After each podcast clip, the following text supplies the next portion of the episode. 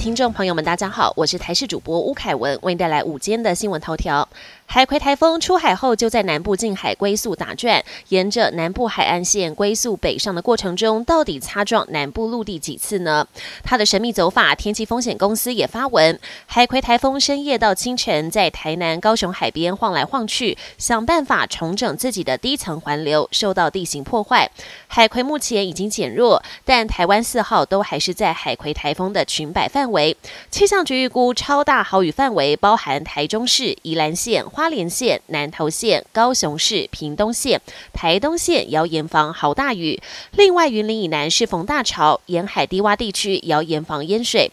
至于离岛地区，澎湖、金门台风的影响才开始，海陆警可能要等到五号才会解除。海葵台风来袭，台北市内湖也有路树倒塌，一度阻碍交通。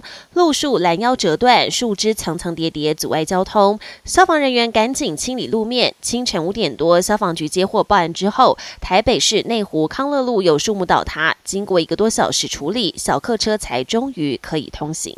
考量开学鸡蛋需求量大增，加上台风来袭，买气旺，蛋价评议委员会开会后决议，从今天开始要把蛋价涨三元，产地价每台斤来到四十三点五元，批发价来到五十三元，这也是继六月中两波降价之后首次调涨。国际焦点。乌克兰对俄国展开反攻将近三个月，遭到西方批评进展缓慢。乌方强调仍向前推进，进展虽缓慢，但正在稳步进行。总统泽伦斯基宣布，他决定开除现任国防部长列兹尼科夫，以打击贪腐整顿风气。而俄国则是在乌国东北局部前线发动猛烈攻势，同时强化南线布防，企图拖慢乌军在南部的反攻攻势。俄国前总统梅德韦杰夫表示，今年初到现在，俄国已招募约二十八万人入伍，展现跟西方国家拼到底的决心。G 团体峰会九号即将在印度新德里登场，美国总统拜登将亲自出席，但中国国家主席习近平预料将会缺席，拜登对此感到失望。习近平很有可能缺席 G20 峰会，预料将由国务院总理李强代为出席。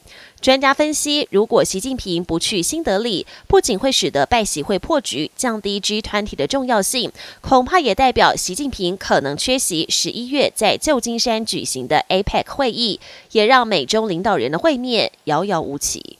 美国内华达州黑岩沙漠二号几小时内降下当地三个月的平均雨量，沙漠变成了满地烂泥，寸步难行。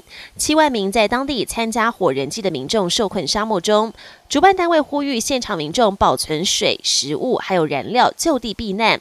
恶劣天气也造成了一人丧生，警方正介入调查。本年新闻由台视新闻制作，感谢您的收听。